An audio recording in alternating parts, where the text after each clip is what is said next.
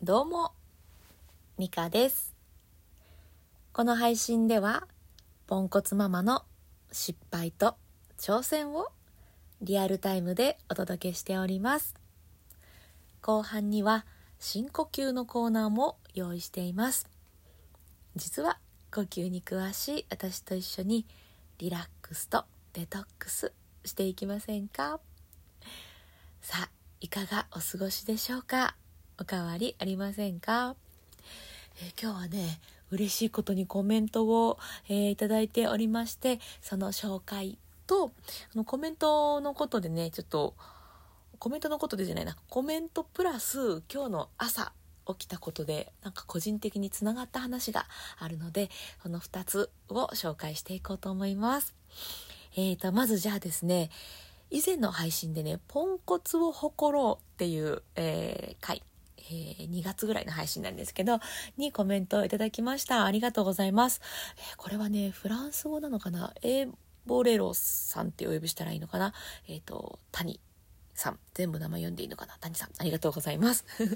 えー、美香さんのしなやかさの原点。由来を知ることのできる神回だと思います。いや恐れ入ります、えーとてもしびれる配信。ありがとうございます。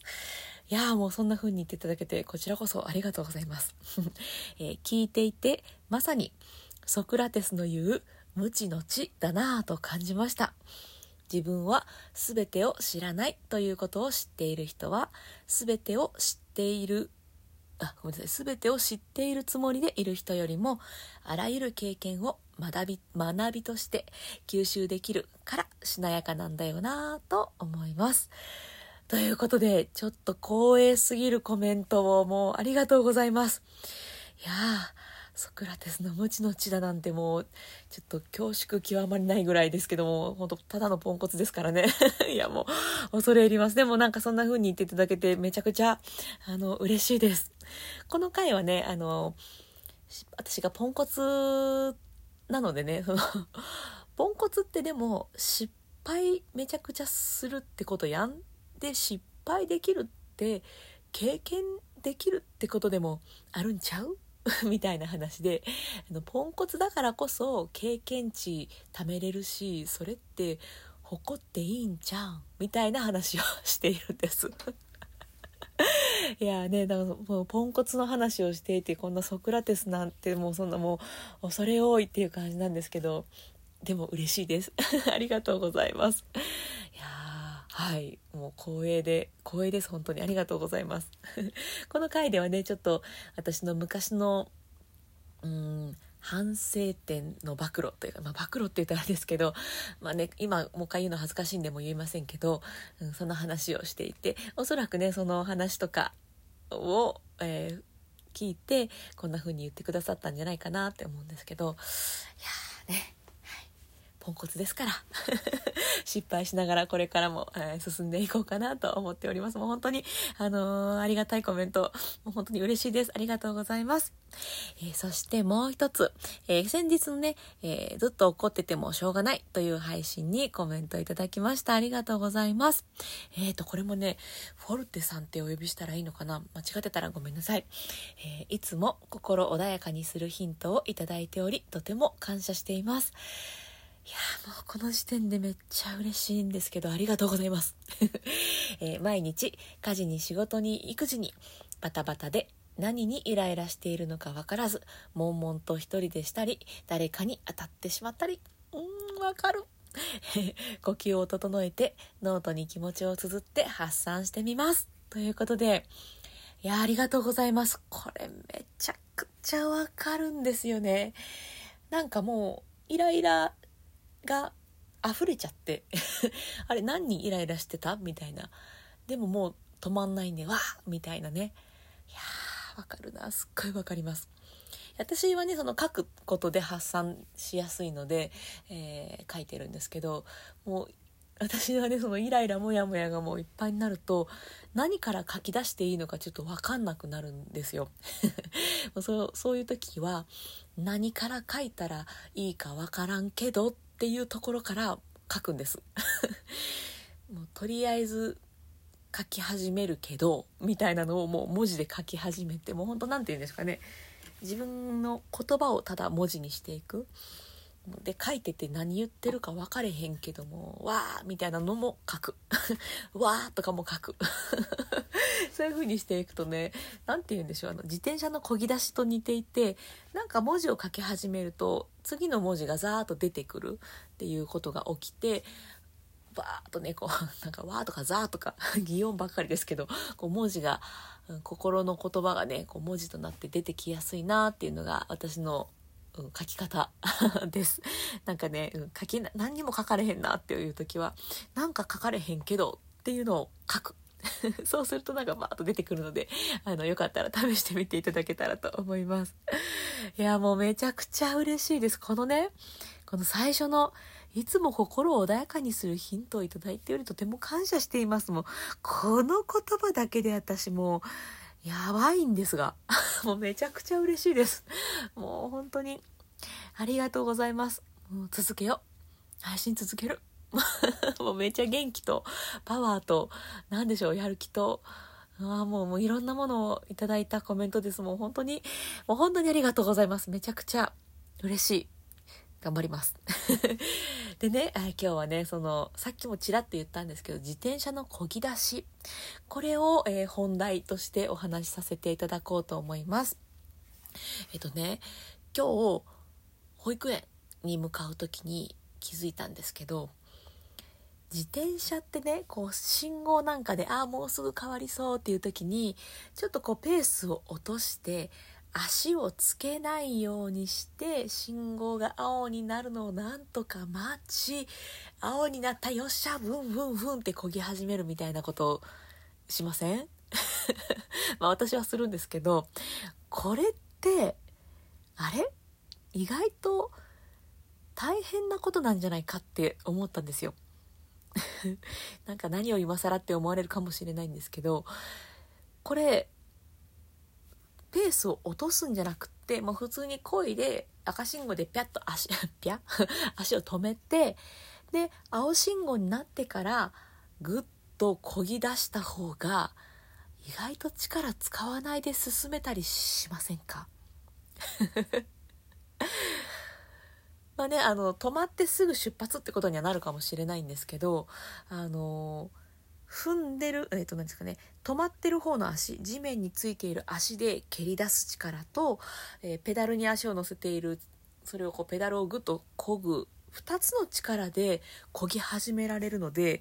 最初の漕ぎ出しの負担度って多分ね、一回止まった方が楽だと思うんですよね。でもなんかなんとなく足つくのなんかもったいないみたいな 謎のあのスローペースあれしてった方が意外とそのスピードグッとこう踏み出すのに力使うので逆に疲れるってことはあるんじゃないかなって思ったんですよ。あでもこれどうでしょう？ちょっと今喋ってて気づいてしまったんですがもしかしたら電動自転車だからってことあるかもしれないですね。電動自転車だから漕ぎ出しが楽になる可能性がある。しまった。話していて気づいてしまった。いやでもまあまあまあまあ、全電動自転車、じもう電動自転車じゃなかったとしても多分ね、やっぱ2つの足の力でいけるんで、多分そうやと思うんです。まあ、まあ、仮、仮説でね、聞いてください。そういうもんだと思って聞いてください。で、自転車の話がしたいんじゃなくて、あの、感情も似た感じで、このね、コメントで頂いてた時の回もそうなんですけど、ずっと怒っていてもしんどいんですよね。はいもう怒ったのおしまいっていう風に区切った方があのいいよなっていう話をこの回でさせていただいてるんですけどね。感情も一緒で一旦もう終わらせる。はいピタ。ッはいおしまいって言って止まってでそれから次の感情に向かうようにこう漕ぎ始める。っていう風にした方が意外としんどくないんじゃないかなって思ったんですよ。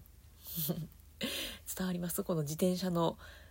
止まってから漕ぎ直すっていうのと感情を一回終わらせてから次の感情をする。感情をするって変ですね。感情に向かうっていう。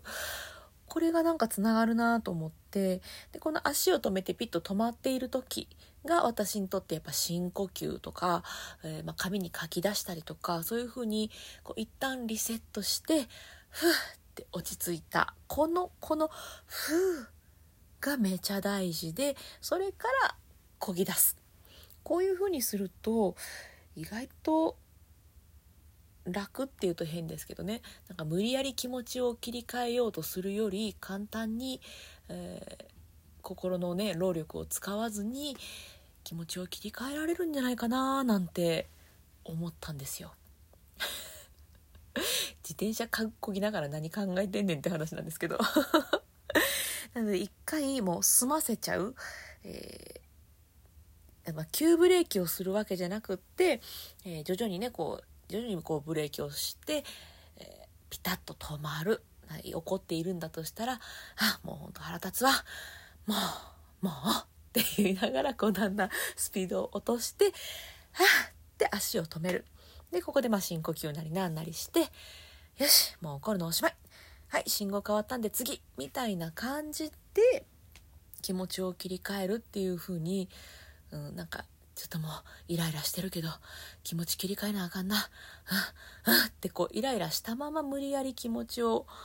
切り替えるんじゃなくてね一旦止まる。これが自転車でも感情でも大事なんじゃないかなっていうお話でした。伝わってたらいいな。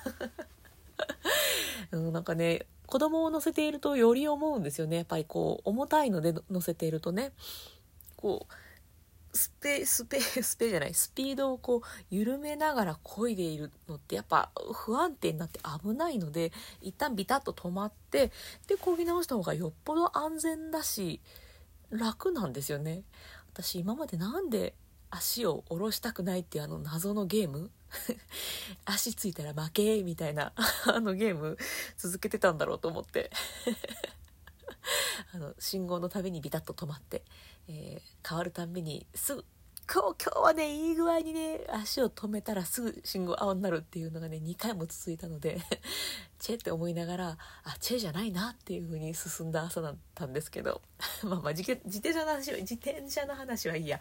それでね感情と、うん、自転車とかなんかつながったという、えー、そういうお話でございました、えー、なんかね無理やり気持ちをこう切り替えようっていうことをね私と同じように頑張っている方がいらっしゃったら一度やり終えてから、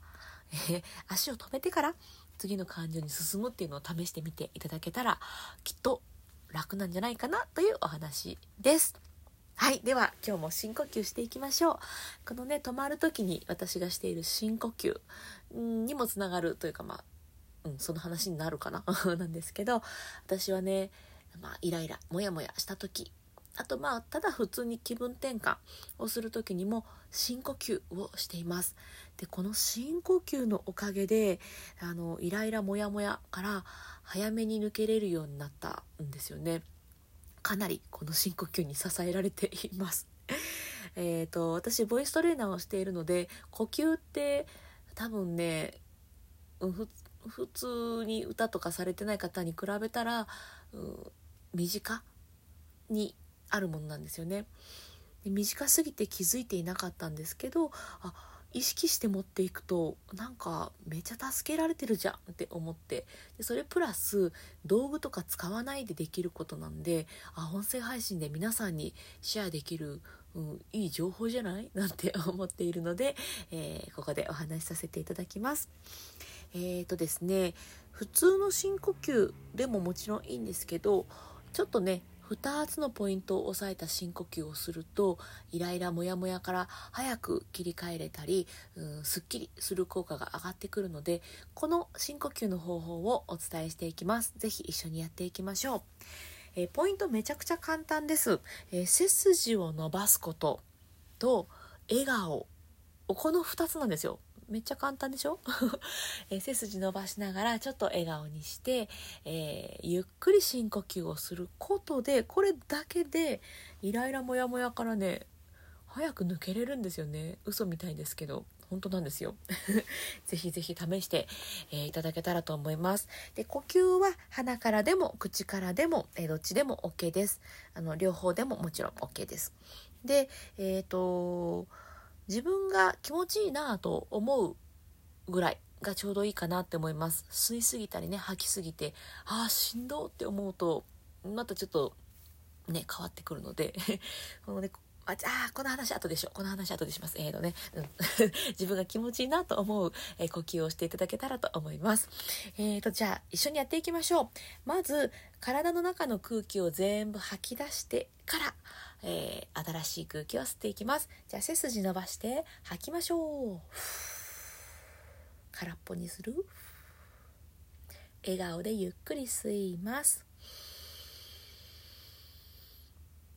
はい。ではゆっくり吐きましょう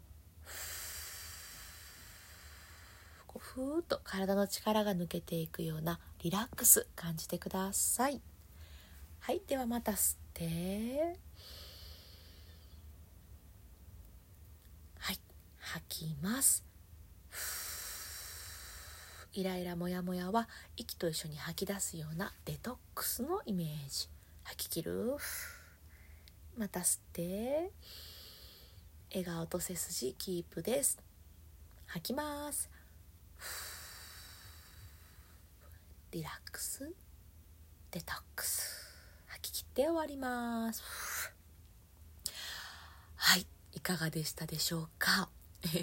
普段はこれぐらい多分ゆっくりでも息できまあちょっと私ゆっくりすぎるかもしれないですけど、えー、ゆっくりの、えー、深呼吸ってできるんですけどイライラモヤモヤの最中は大体呼吸が浅くなっていたり速くなっているのであれ吸えないとかあれ吐けない。なってくる方いるんじゃないかなと思います。というかほとんどの方がそうじゃないかなと思います。そういう時にこの平常時の呼吸がどれぐらいかっていうのを知っておくことでいや私これぐらいは本来吐ける吐けるんだよねとかもっとゆっくりできてるんだよねっていうふうに、えー、まあ普段の自分が、